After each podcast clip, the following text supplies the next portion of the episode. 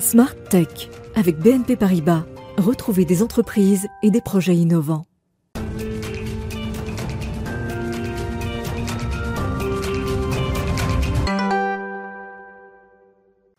Bonjour à tous et à toutes, bienvenue dans Smart Tech vous regardez sur la chaîne Bismart tous les matins. On est en direct à partir de 11h. Aujourd'hui, je vous propose de démarrer avec un nouveau texte de loi euh, euh, décrié déjà. Alors normalement, il est entré en vigueur depuis le 1er janvier 2022, euh, mais j'ai pas encore pu constater son application et sans doute vous non plus. Mais vous verrez sur vos prochaines factures télécom, vous aurez sans doute une indication de l'empreinte de vos usages numériques, l'empreinte carbone. Mon premier invité, Pierre Bessac, juge que c'est une décision inepte, voire contre-productive. Donc on en parle dans l'interview dans quelques instants.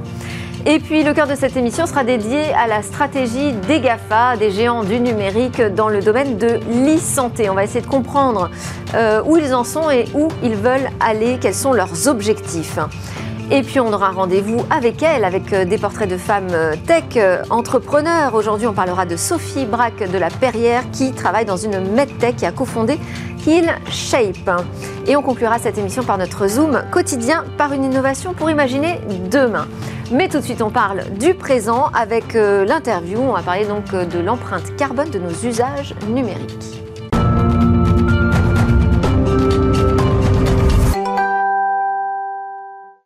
L'impact environnemental du volume de données, une arnaque intellectuelle. Voilà comment mon invité a titré un billet de qui est un véritable pamphlet finalement euh, contre euh, une récente décision. À partir de 2022, donc depuis le 1er janvier de cette année, les fournisseurs d'accès Internet doivent informer les clients du volume de données qu'ils consomment et de l'empreinte carbone que cela représente. Bonjour Pierre Bessac. Bonjour. Déjà pour vous présenter, vous êtes euh, un des pionniers de l'Internet français, euh, vous êtes aussi euh, actuellement le porte-parole du Parti Pirate, membre du collectif Les Numéristes Atterrés, dont la signature Twitter m'a fait réagir, l'empreinte du numérique pour les nuls, pour un moratoire sur le moratoire de la 5G. Alors, vous considérez, vous, euh, que dans l'ensemble, les militants écologistes, euh, les politiques, les observateurs même, euh, exagèrent outrageusement l'impact environnemental de nos usages numériques?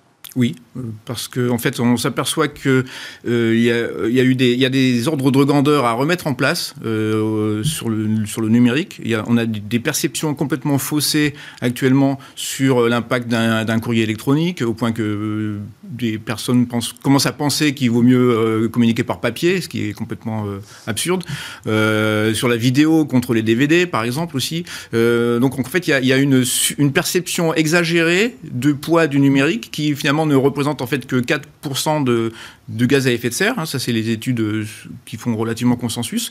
Euh, donc, sans vouloir minimiser l'importance du numérique et son, et son poids, il faut quand même le relativiser par rapport aux, autres secteurs. Voilà. Par exemple, en France, euh, les chiffres du ministère de l'écologie montrent que le transport représente 41% des gaz à effet de serre.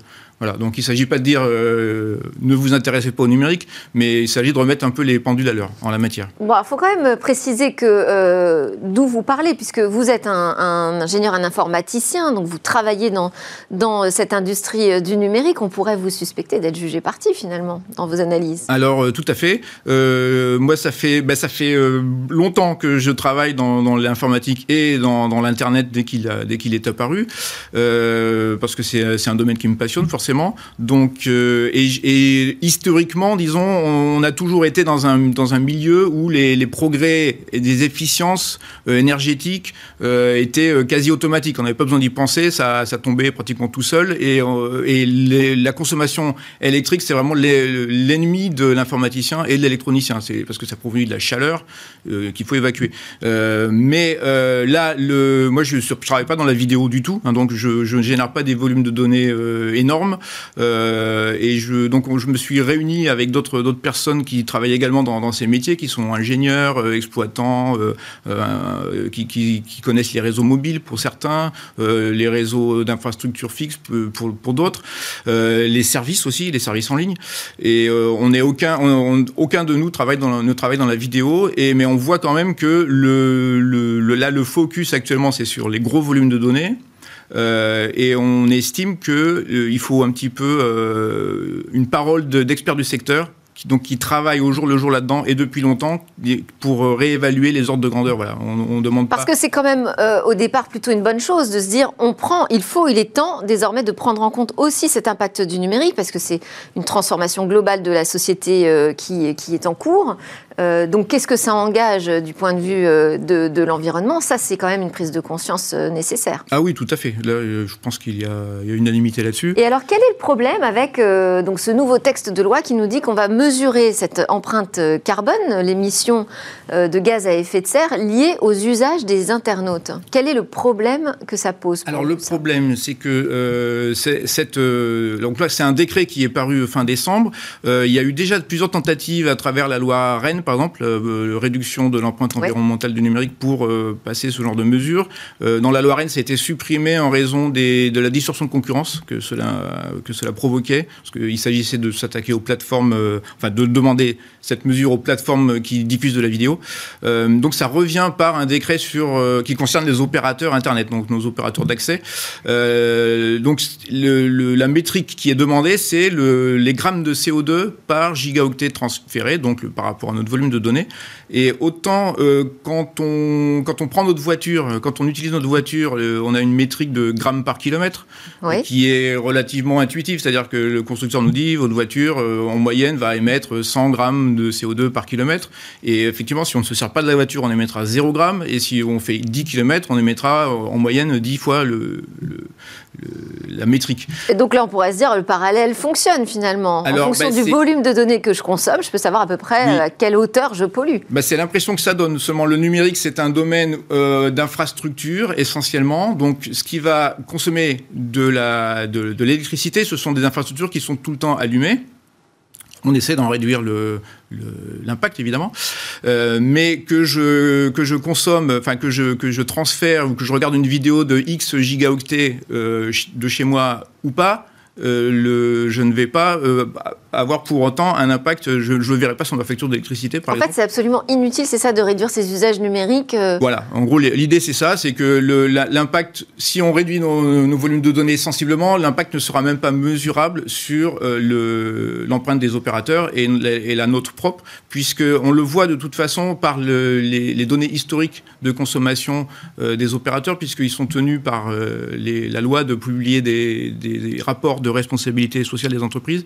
Et on peut voir, euh, par notamment des chiffres collectés par l'ARCEP, que euh, malgré l'explosion du trafic euh, depuis en 10 ans, en fait, le, trafic a été multiplié par, par 10, 12 suivant les, suivant les, les secteurs, les cas, mais l'empreinte énergétique euh, euh des réseaux n'a pas n'a pratiquement pas bougé. Elle a augmenté, elle a même pu diminuer dans certains cas, ça c'est des chiffres ARCEP également. Mais si je pousse la logique un peu plus loin, euh, imaginons que tous les internautes d'un seul coup aient une prise de conscience générale grâce euh, à cette indication de, de l'impact environnemental de leurs usages. Est-ce que tout le monde décidait de vraiment réduire drastiquement leur consommation de vidéos, par exemple? On peut imaginer peut-être que les, opérateurs réduiraient euh, les infrastructures en place? Alors, euh, c'est c'est possible, mais c'est peu probable parce que on ne va pas mettre des routeurs moins performants euh, que ce qui existe. On ne va pas réduire les débits puisque on, augmente, on réduirait euh, marginalement en fait la consommation euh, électrique. Il faudrait même changer les équipements, ce qui serait pas forcément une bonne chose. et pour donner un, exemple sur, alors là, c'est pas l'empreinte du transport, c'est l'empreinte du, service lui-même. Netflix a produit euh, des, documents euh, d'évaluation de l'empreinte de la société dans son ensemble. Et là-dedans, son réseau de distribution ne représente que 5% de l'empreinte de la société. Ça veut dire que si, euh, si personne ne regarde de vidéos chez Netflix, et si Netflix démonte son réseau de distribution, euh, on ne gagnera que 5% sur l'empreinte de la société. Parce qu'en fait, il y a de la production d'œuvres qui, qui... On comprend les bureaux... que c'est a priori euh, assez inefficace, voire totalement vain. Euh, en quoi ce serait même contre-productif? Alors contre-productif, pourquoi? Parce que la métrique, elle est calculée à partir, donc c'est une évaluation totale du CO2, alors, suivant des périmètres qui varient, suivant les méthodologies, c'est pas toujours très clair. Euh, on peut inclure, euh, par exemple, les, boutiques euh, des opérateurs, les boutiques de vente dans les villes ne sont pas incluses par l'ADEME dans sa méthodologie. les bureaux peuvent être inclus, les camionnettes d'installation peuvent ou non être incluses. Donc, on inclut tout un tas de choses. Et de l'autre côté, on regarde, en fait, on considère que en fait, le, le service de l'opérateur, c'est de transporter des données uniquement, ce qui n'est pas forcément toujours le cas. donc en fait, la métrique L'évaluation de la métrique, c'est une division d'un total de CO2 par un total de gigaoctets. Si nous, là-dedans, on divise par deux notre, euh, notre quantité de, trafic, euh, ça veut dire que la, métrique, c'est bah, le, dénominateur d'une division. Euh, la métrique va être multipliée par deux. On aura l'impression qu'on a perdu en efficacité, que l'impact de notre, de notre gigaoctet a doublé. Eh Donc, en fait, on, va, on a des métriques qui vont complètement à l'envers de ce des actions qui seraient utiles. Et donc, selon vous, euh, finalement, ça c'est la mesure un peu facile, euh, c'est de la communication, hein, ah, plus bah, que de l'efficacité. En résumé, oui. oui Et euh, pour être véritablement efficace sur la consommation, enfin l'émission de gaz à effet de serre liée à nos usages numériques, il faudrait s'attaquer à quoi Alors, grandes infrastructures? Alors euh, oui, il y a déjà des, actions sur les grandes infrastructures. Euh, de toute façon, c'est à peu près une action euh, de, fond des opérateurs depuis toujours, parce que effectivement la, consommation électrique est un problème. ce qu'il y a aussi, c'est qu'il y a consensus là-dessus, c'est qu'une une grande partie de l'empreinte euh, en gaz à effet de serre euh, sur le numérique, c'est nos terminaux, donc nos téléphones, euh, les, les, serveurs, voilà. C'est la question de la production et tout à fait. Et surtout en France où on a une électricité peu carbonée grâce au nucléaire, on estime que sur sur notre téléphone mobile, 90% de l'empreinte vient de la fabrication et du recyclage. On n'a que 10% qui vient de la consommation électrique de l'usage. Merci beaucoup Pierre Bessac pour vos éclairages. Merci à vous pour, pour apporter euh, de la lucidité donc dans l'analyse de ces informations sur euh, l'impact environnemental du numérique. Merci Pierre Bessac. Je rappelle vous êtes président d'Eriomem.net, fondateur d'EU.org et porte-parole du Parti Pirate. C'est l'heure de notre talk. On va s'intéresser à cette stratégie des GAFAM dans l'e-santé.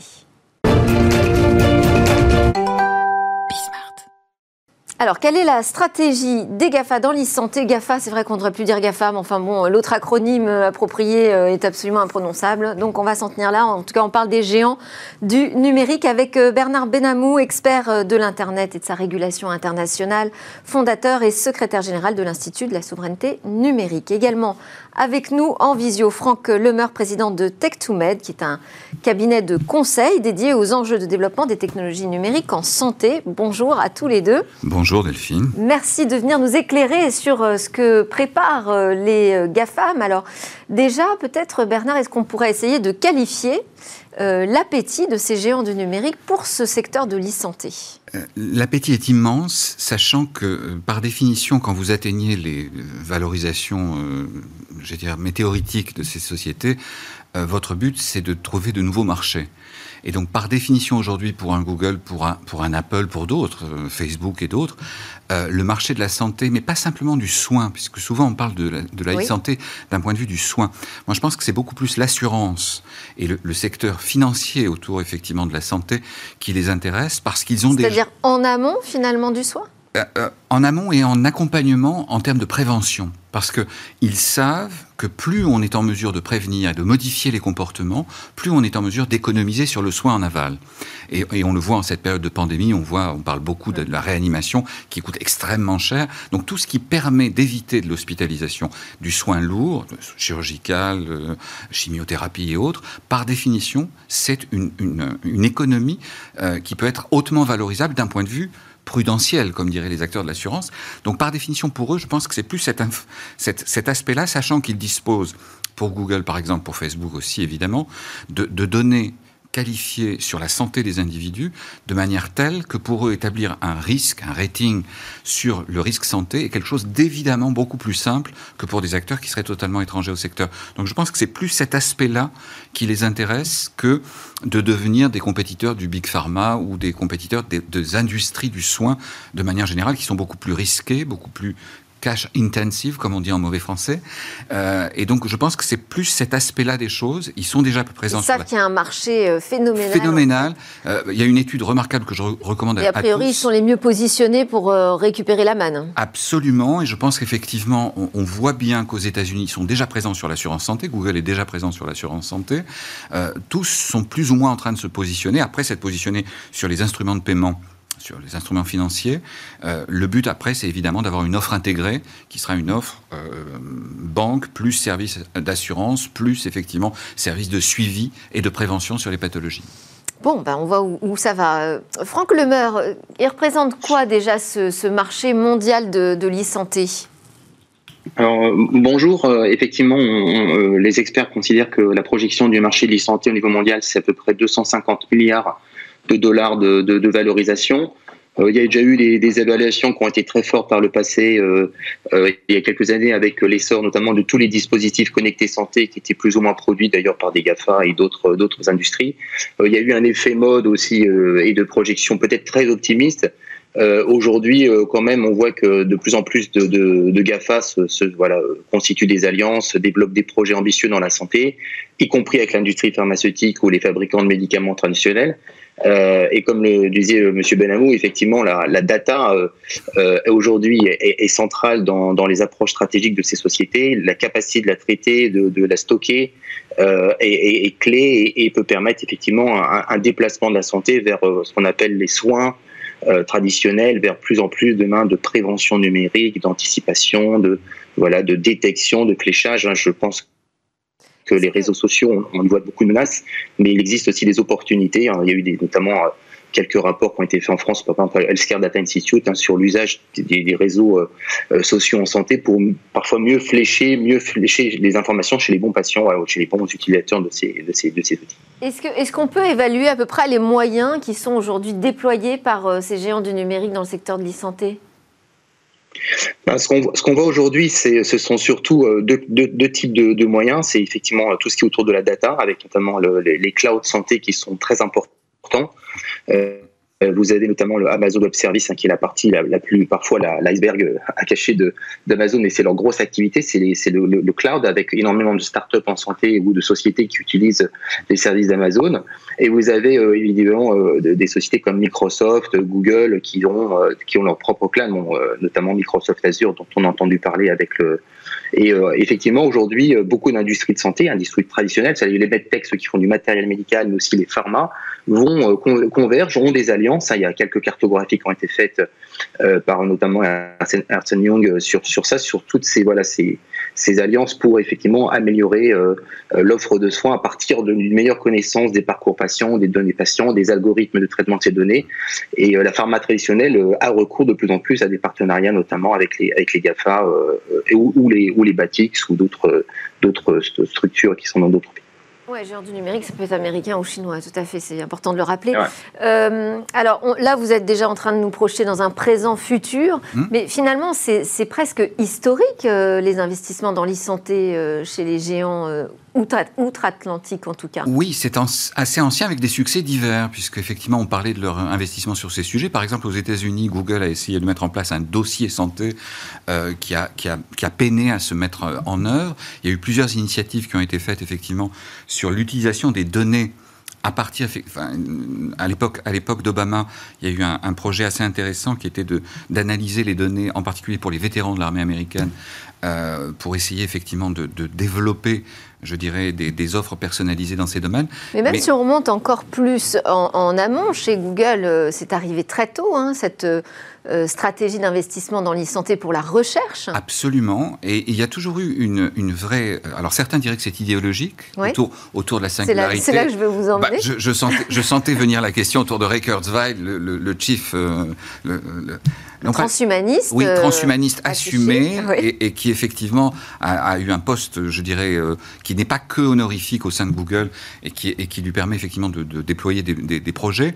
Euh, il est vrai que se pose la question de l'orientation long terme des investissements dans ces domaines Est-ce que l'on veut effectivement aller vers euh, des possibles manipulations génétiques, des possibles interfaces neurales telles que qu'en pratique un autre euh, grand acteur, à savoir euh, Elon Musk, Elon Musk avec, oui. avec sa société, Neuralink. Mm. Par définition, je pense que s'opposeront des questions stratégiques et politiques, un peu comme s'en pose tout à l'heure, Monsieur sans, sans, sans, le nommer, le Health Data Hub, donc qui est hébergé par Microsoft, ce qui pose des questions nombreuses à l'heure actuelle. Par définition, est-ce que nos objectifs européens de santé de couverture sociale sont compatibles avec la vision telle qu'elle est déployée aux États-Unis d'hyperfléchage? Monsieur parlait tout à l'heure du fléchage vers les individus. Le vrai danger serait euh, la couverture hyper individualisée du risque, c'est-à-dire en clair, effectivement, une remise en question totale de notre mode de protection sociale issu euh, de la Seconde Guerre mondiale. Est-ce que c'est vers ça que nous souhaitons aller? Là, c'est une question politique. Ce n'est plus du tout technologique. C'est vraiment une question qui devra se débattre politiquement avec les Français, un peu comme on a débattu de la bioéthique il y a quelques années. Je pense que ça devra faire l'objet d'un débat politique. Est-ce que vous constatez des différences de stratégie entre, euh, entre les, différents acteurs euh, D'un côté, euh, justement, Google, on évoquait les projets historiques ou encore Neuralink, et puis de l'autre côté, Facebook, Apple, qui ont peut-être des approches différentes, ou Microsoft?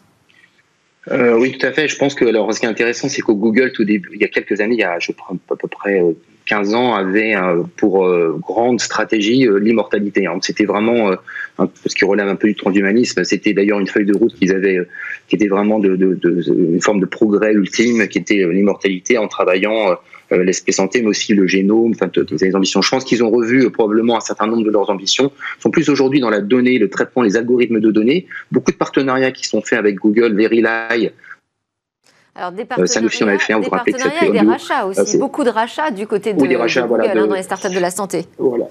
Voilà, les, réseaux sociaux, tout ce qui va être la data, l'utilisation de cette data, l'algorithme autour de la data, c'est plutôt, je pense, l'on est la guerre. Vous avez peut-être les autres qui sont plus sur le sur le stockage, le traitement des données, et puis vous avez euh, Apple qui est intéressant. Apple qui s'est toujours revendiqué d'être très hardware, euh, a quand même aujourd'hui euh, une, une, trajectoire santé qui est pas forcément toujours avouée, mais à travers leur device, notamment l'Apple Watch, qui est, qui est comme un outil très complet. Il faut savoir qu'aujourd'hui, il y a beaucoup d'essais cliniques dans le monde, et les essais cliniques sont de plus en plus utilisent de plus en plus d'objets connectés pour remonter plus vite les informations, pour traiter plus vite ces informations.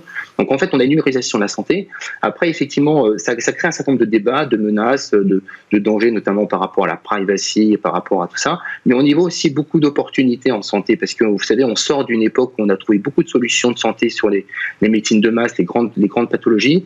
Mais on voit aussi que grâce à ces capacités qu'offrent aussi euh, voilà, ces géants du numérique, les possibilités d'aller beaucoup plus vite euh, sur la mise à disposition, la mise au point de certaines entités, nouvelles entités, dans le génome, dans l'infectiologie, dans les vaccins, etc. Donc, il faut aussi regarder ce que, ce que, ce que permettent le savoir-faire numérique de ces sociétés peut être intéressant. Après, effectivement, il faut qu'il y ait effectivement, on est, on est, dans un univers qui est très réglementé.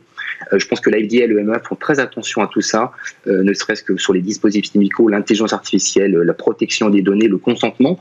Mais pour autant, il faut voir que ces puissances de calcul, c'est, enfin, cette, cette, vague numérique, elle, a des intérêts aussi pour trouver euh, euh, ou, aider euh, voilà, beaucoup de pathologies pour lesquelles on n'a pas trouvé de solution, des maladies rares, etc., la génomique.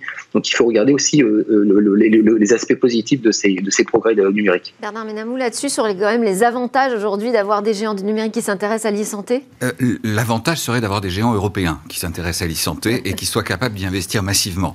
mon, mon, problème étant que, comme, je, comme nous en parlions, les objectifs stratégiques et politiques de certaines de ces sociétés ne sont pas superposables avec les nôtres. Donc euh, notre problème n'est pas qu'un problème de régulation. Je vous rejoins tout à fait, monsieur.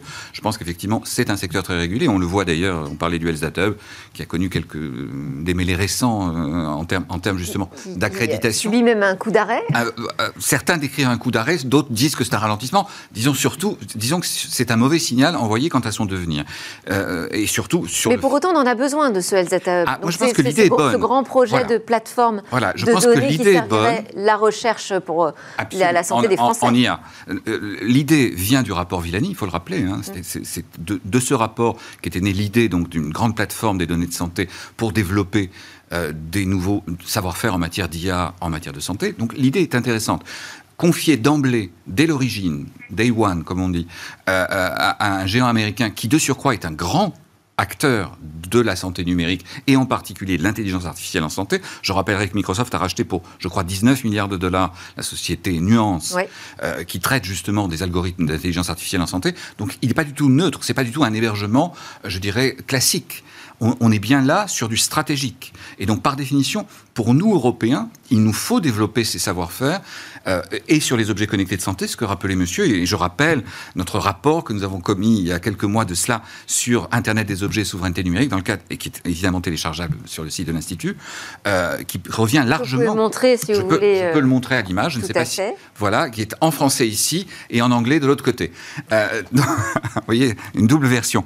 et, et les deux versions sont disponibles évidemment en téléchargement sur le site. Par définition, je crois qu'il nous faut créer euh, cette opportunité de créer la prochaine vague de technologies de la santé euh, autour des objets connectés, autour justement de l'intelligence artificielle, euh, qui soit porteuse de davantage de protection. Monsieur parlait de la protection de la vie privée, qui est l'angle mort de la vision américaine dans le domaine. Mm. Parce qu'on sait très bien que notre perception et la leur des questions de vie privée est totalement différentes, voire incompatibles. Donc à un moment donné, je pense que pour développer véritablement en confiance au niveau de l'espace européen ces technologies, il faudra effectivement développer ça, pas simplement des régulations, mais bien aider à développer une politique industrielle de ce secteur, qui je crois est l'un des secteurs majeurs euh, dans les années à venir pour les techs au sens global et en particulier pour les Européens. J'entends bien Bernard Benamou, mais c'est quand même la santé un secteur hyper régulé aujourd'hui où euh, il est quand même très difficile d'innover rapidement. On l'a vu justement euh, encore à l'occasion de, la crise Covid-19. Comment je, Respectueusement, je ne suis pas d'accord. Bon,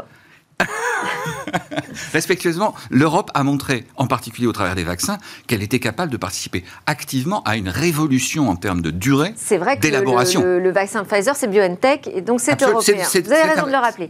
Mais enfin, on a aussi. Et AstraZeneca était européen avant, avant le Brexit. On a aussi beaucoup d'innovateurs, euh, y compris dans la santé, qui viennent sur ce plateau ou même sur cette chaîne, euh, sur Bismart, et qui nous expliquent euh, quelle est la lourdeur des process pour faire aboutir une innovation dans, dans ce domaine. Comment est-ce qu'on fait justement, Franck Lemeur, puisque c'est un peu votre sujet avec Tech2Med, pour concilier finalement un système qui est assez euh, euh, protecteur, on pourrait même dire conservateur, avec la nécessité euh, d'innover rapidement si on veut justement faire face à ces géants du numérique qui ne sont pas aujourd'hui en Europe. oui, c'est le, créer le lien entre cette vague numérique qui, est, presque infinie en potentialité et, le monde de la santé qui est très conservateur euh, et, très réglementé hein, et qui, qui, heureusement a certains garde-fous en matière de, de, de, de, qualité, de niveau de qualité, d'exigence qui, sont là.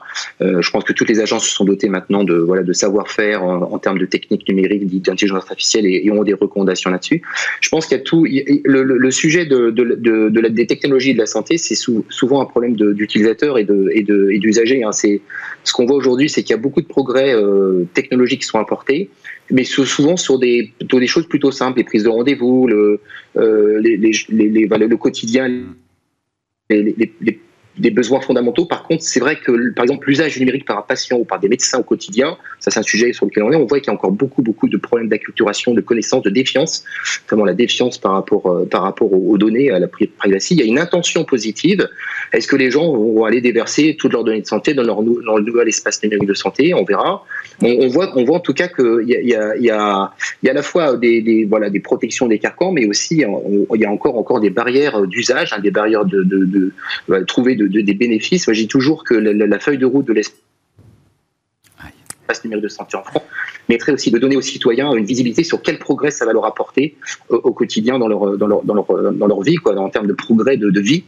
Euh, par rapport à ça. Le numérique peut apporter beaucoup. Pour revenir sur, le, sur la question de l'Europe, je pense qu'en Europe, on a, énorme, on a toutes les compétences. C'est une, une, question d'échelle de moyens, parce que je discutais avec des acteurs, euh, des acteurs comme euh, Dassault Systèmes, qui ont, qui ont d'ailleurs investi énormément d'argent aussi comme, voilà, dans, le, dans, le, dans, le, dans le numérique en santé, dans la data. c'est une question de, de, moyens. Je crois qu'on est face à des, des, des, des, des monstres financiers hein, qui ont des milliards des milliards, qui, quand on, ils mettent, nous on met un milliard, ils en mettent 20 fois plus. C'est, ça qu'il faut regarder, c'est que eh l'Europe a, doit faire un effort de, rattrapage probablement pour euh, se remettre dans la course euh, à cette, euh, à cette, en tout cas à cette légitimité, à cette souveraineté. Ouais, alors c'est vrai que ça pose cette question. Est-ce que finalement on va construire la santé de demain, notre nouveau système de santé plus numérique en fonction des GAFAM ou est-ce qu'on est capable de produire quelque chose d'innovant et de, à l'image finalement de l'approche européenne là, je ne serai pas un témoin, je serai un militant par rapport à cela. Et je pense que non seulement on en est capable, mais on le doit, si tant est que l'on réhabilite cette notion qui a été longtemps euh, décriée de politique industrielle dans ce secteur. Et je pense que s'il est bien un secteur sur lequel l'Europe est légitime, parce que justement elle a des acteurs en santé, elle a d'extraordinaires chercheurs, on l'a vu encore pendant la pandémie, euh, c'est bien effectivement ce secteur-là qui doit nous permettre d'être différenciants. Mais ça veut dire qu'il faut être ouvert à l'innovation aussi. Je pense qu'on peut l'être. Le vrai problème, monsieur le citait à l'instant, c'est qu'il faut au départ, évidemment, investir massivement et faire des choix. Et faire des choix, c'est ce que, ce que l'Europe, historiquement, a eu du mal à faire. Mm. C'est-à-dire qu'elle a eu plutôt tendance à faire du spread, donc de, de, du saupoudrage, que de, que de dire il y a des secteurs prioritaires, la transition écologique, évidemment, et, énergétique, le, la santé, euh, les technologies financières dont on parlait, euh, sur lesquelles l'Europe peut et doit être euh, majeure, avec une offre qui sera différente, qui sera plus, plus porteuses de protection, de confiance que ne le sont les, les GAFAM. On parlait de, Facebook tout à l'heure. Facebook collecte des données de santé sur des personnes qui ne sont même pas abonnées Facebook. Mm. C'est-à-dire les shadow, ce qu'on appelle les shadow profiles. Donc ça a été démontré, analysé, révélé lors des, des auditions au Sénat américain. On voit bien qu'il nous faut rétablir la confiance. Et s'il y a bien un secteur, et on le voit au travers de la pandémie, qui est ultra sensible en termes de confiance, c'est bien la donnée santé, le suivi du soin et effectivement le rapport avec, avec le, soignant. Et c'est tout le problème effectivement de ces plateformes euh, qui effectivement, par exemple pour ce qui est des rendez-vous, sont là aussi hébergées par des grands acteurs américains. Ce qui pose, ce qui pose des questions effectivement à terme sur, sur notre, notre relation avec ces acteurs dans le cadre de la santé. En tout cas, si on peut agir plutôt que réagir, euh, c'est encore mieux. Merci beaucoup à tous les deux, Franck Lemeur, président de Tech2Med, et Bernard Benamou, secrétaire général de l'Institut de la souveraineté numérique. On part en pause et on se retrouve juste après pour découvrir une femme entrepreneur dans la tech.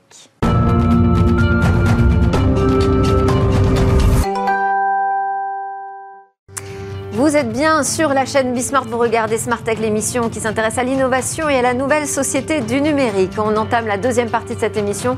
Ah, on aura un zoom évidemment sur une innovation en toute fin d'édition.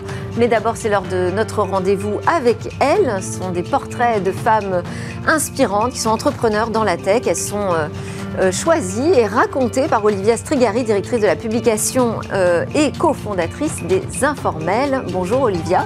Bonjour Delphine. Alors aujourd'hui, vous avez jeté votre dévolu sur Sophie Braque de la Perrière, qui est PDG, cofondatrice de Hill Shape. C'est comme ça qu'on prononce? Tout à fait une entreprise donc de la MedTech qui est spécialisée dans les prothèses mammaires. Pourquoi vous êtes-vous intéressé à son profil? Alors d'abord, j'avais euh, le souhait de découvrir un petit peu ce qui se passait pour les femmes dans la MedTech, dont on parle beaucoup en ce moment. Euh, et le profil de Sophie, de, la, de, Sophie Breck de la Perrière m'a particulièrement intéressée parce qu'elle est énergique, elle a de l'ambition.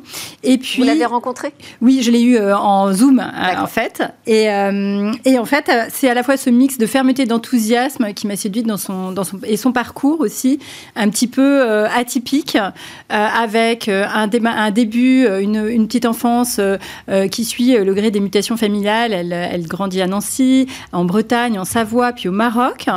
Et elle découvre Paris avec sa prépa pour HEC, Sainte-Geneviève, qu'elle intègre évidemment avec succès. Et, euh, et, elle a un début de carrière avec des missions humanitaires, marquées par les missions humanitaires. En fait, elle, euh, voyage pas mal. Elle a voyagé pour HSC euh, pour une première mission. Et puis, elle se passionne. Elle dit que dès qu'elle a de l'argent, elle part, elle part à l'étranger, elle part en mission. Et donc, elle va aux, en Inde, aux Philippines, en Côte d'Ivoire. Et elle effectue même un voyage avec son futur mari à l'époque sur le Transsibérien, où elle traverse toute l'URSS, enfin toute la Russie et la Mongolie jusqu'en Thaïlande, où elle effectue une énième mission humanitaire. Mais elle se dit, bon, il faut bien travailler. Euh, donc, euh, bien gagner sa vie. Voilà. Et, euh, et lors de, ses études, elle avait effectué un stage chez Sanofi dans le département des fusions-acquisitions. et donc, elle contacte naturellement Sanofi et elle réintègre ce département dans lequel elle va travailler pendant près de sept ans. Euh, et pendant près de 7 ans, c'est-à-dire qu'elle quitte, elle décide à un moment de quitter Sanofi Alors non, euh, pour, euh, au départ, elle, donc elle travaille 7 ans dans, dans, ce département et puis son mari a des aventures, a des désirs d'entrepreneuriat, donc il veut monter sa boîte et décide de s'implanter en province. et donc à Lyon en particulier. Et c'est alors qu'elle demande une mutation chez Lyon, chez Sanofi Pasteur à Lyon, basée à Lyon, où elle va à ce moment-là diriger l'unité de business development et euh, l'unité euh, de logistique, en fait, euh, l'unité phare pour, Sanofi, qui est l'unité de, d'export à l'international. Elle dit qu'à ce moment-là, elle avait effectivement dans la partie dans le, dans le fusion acquisition, elle manageait, elle coordonnait beaucoup de différents métiers, qu'elle préparait des presses, qu'elle faisait des notes pour driver les rachats d'entreprises, les ventes d'usines, alors qu'elle n'avait jamais vraiment dirigé d'équipes, de, grosses équipes. C'est dans le business développement d'abord et ensuite dans la partie export qu'elle va réorganiser, driver des plus grosses équipes de au moins 50 personnes et elle va se passionner pour cette organisation-là. Euh, et c'est euh, lors euh, d'un rachat d'entreprise et d'une interaction avec une entreprise qui s'appelle Vax Design, une entreprise américaine, qu'elle va découvrir un peu sa fibre entrepreneuriale. elle va se rendre compte que ce qui lui plaît, c'est la totale indépendance qu'elle peut avoir dans la maîtrise d'une entreprise. Et elle est très séduite par la démarche de l'équipe de Vax Design qui est hyper engagée à fond dans son métier et à fond pour développer en fait et pour faire avancer les choses. Et donc c'est à ce moment-là, il y a vraiment une, un elle feeling. A un déclic, elle, a un déclic. Euh, ça y est, il faut que j'en ma boîte. Alors oui, c'est euh, le, début, le début du désir de l'entreprise parce qu'elle elle va quitter en fait Sanofi sept ans plus tard. Euh, elle a, le déclic, c'est vraiment l'âge. Elle a 40 ans. Euh, elle a eu quatre enfants euh, de 10, euh, ils ont de 18 à, à, 10 ans, à 8 ans, pardon, et de 15 à 8 ans, pardon. Et elle se dit que c'est le moment, que Sanofi est une très très belle boîte, mais qu'il y a quelque chose qui l'appelle ailleurs. Et elle a toujours eu envie, cette envie dans, dans la peau, dit-elle, et elle donne sa démission, elle prépare son départ, et alors qu'elle est quand même le salaire un peu, vous savez, son, mari est entrepreneur, il y a toujours un salaire un peu fixe dans le couple, qui est le salaire de sécurité, qu'on dit de sécurité. En fait, son mari l'appuie à 100% et elle concrétise euh, son départ en 2018. Euh, à ce moment-là, elle fait une formation pour découvrir un peu quelles sont euh, ses envies profondes et c'est l'innovation et la santé qui sont au cœur de, son, de ses envies. Et elle rencontre par hasard ses futurs cinq associés, qui sont tous des hommes, grâce à une amie qui lui parle d'un chercheur qui cherche un dirigeant, mais en fait plutôt une femme dirigeante, pour lancer une entreprise autour d'un brevet qui développe euh, à ce moment-là. Euh, c'est alors là euh, que l'idée de HealShape prend naissance. Au départ, ce sont des greffons qui se transforment vite en prothèses mammaires. Donc, c'est des prothèses mammaires. et, et HealShape, le nom, c'est prendre prendre, euh, bien, euh, soin de la forme et, de, forme, donc de la forme. Euh, pour contextualiser, le cancer du sein touche environ 2 millions, 3, per, 2 millions 3 per femme dans le monde. 2,3 millions de femmes. Voilà, 2,3 millions de femmes, excusez-moi, en 2020. ça représente près de 59 000 femmes en France chaque année. Donc c'est c'est une pathologie qui touche quand même de nombreuses personnes. Et aujourd'hui, les femmes euh, qui subissent une mastectomie, euh, qui arrive quand même assez souvent, euh, ont peu près trois solutions aujourd'hui. une prothèse en silicone, donc artificielle, euh, l'injection de graisse qui a des résultats pas toujours probants et il faut s'y reprendre à plusieurs fois, ou bien euh, ce qu'on appelle une technique dite du lambeau, euh, qui est de prélever un tissu sur une autre partie du corps qui va être quand même mutilé pour l'insérer dans, le, dans le sein.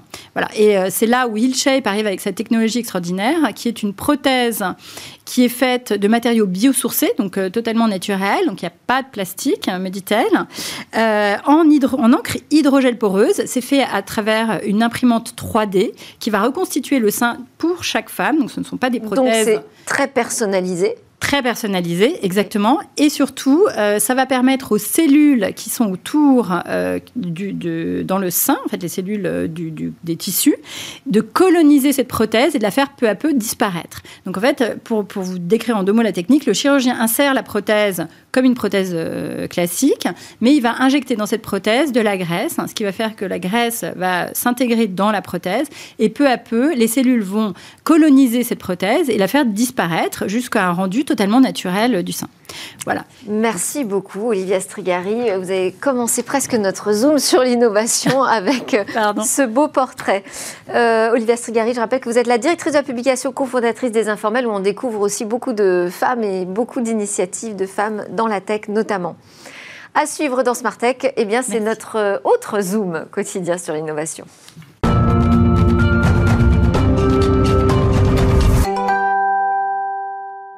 Et je suis en compagnie de Cécilia pour euh, notre séquence Et demain. Vous allez nous présenter, Cécilia, une intelligence artificielle qui redonne vie en quelque sorte à d'illustres ancêtres. Oui, effectivement, vous l'avez peut-être vu passer vous aussi sur les réseaux sociaux récemment. On commence à voir apparaître pas mal de photos assez épatantes. Épatantes pourquoi? Parce qu'il s'agit bah, du roi Auguste ou de Jules César. Alors vous allez me dire, mais il n'y avait pas de photos d'eux euh, à l'époque. Évidemment, c'était des peintures, c'était des sculptures. C'est comme ça qu'on gardait en mémoire euh, les visages de ces personnes-là. Et eh bien aujourd'hui, on voit des photographies apparaître. Et ça, c'est grâce à l'intelligence artificielle. Y a quelques créatifs qui commencent comme ça à redonner vie euh, à ces artistes défunts. Dernier exemple en date, à le travail personnalité. à personnalité effectivement euh, défunte. Euh, dernier exemple en date, le travail d'un internaute connu sous le nom d'Hydrelé Diao. Alors lui, il s'est amusé à transposer 21 portraits de personnalités d'époque en photo du 21e siècle. C'est assez épatant. Là, vous avez Alexandre le Grand, par exemple. Là, vous allez euh, Van Gogh et puis ça, c'est Nefertiti. Enfin voilà, c'est un réalisme assez incroyable. Et alors, comment fait-il? Comment procède-t-il? Ben, Il a utilisé, comme beaucoup d'autres, une plateforme qui s'appelle Artbreeder. Cette plateforme, elle est assez euh, prisée hein, par les jeunes créatifs sur Internet. En fait, une plateforme collaborative avec une intelligence artificielle intégré euh, sur ce site-là qui permet à tous les artistes eh bien, d'avoir à disposition d'abord des centaines de milliers de fichiers pour travailler. Et donc, en fait, ils vont là-dessus, ils s'amusent à créer des visages, soit sur la base d'une photo, soit sur la base de rien du tout, et à les décliner euh, en plusieurs variations, des dizaines de variations. Ces réglages, ils sont possibles sur le site euh, grâce à beaucoup de curseurs, en fait. L'intelligence artificielle se voit suggérer des modifications. On peut modifier, je sais pas moi, la teinte, les couleurs de l'image, le genre du personnage, ajouter des poils sur le visage, ajouter euh, des lunettes, faire des yeux plus petits, plus ronds, la taille de la mâchoire, c'est extrêmement précis. Mais c'est pas comme un logiciel Photoshop. En réalité, là, l'intelligence artificielle va travailler sur la base de notre objectif final. C'est-à-dire qu'on entre des mots-clés, par exemple, euh, femme moderne, 21e siècle, téléphone, si on veut qu'à la fin, on recrée un portrait d'une femme en train de se faire un selfie. Voilà.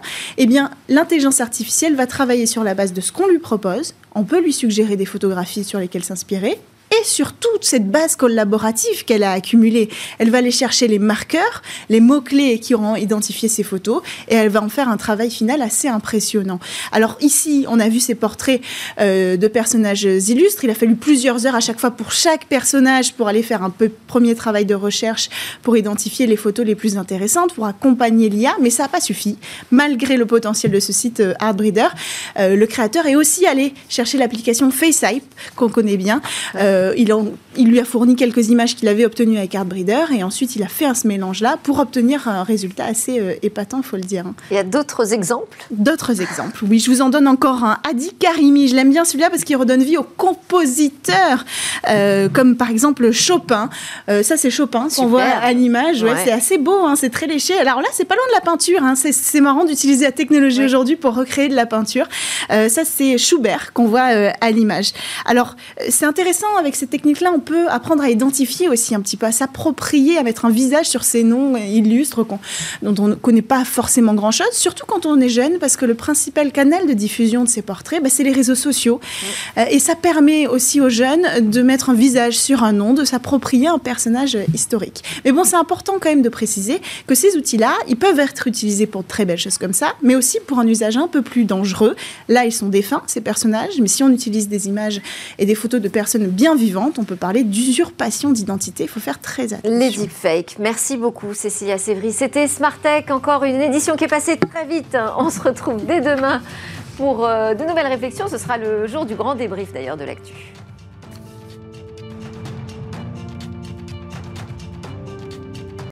Smart Tech avec BNP Paribas. Retrouvez des entreprises et des projets innovants.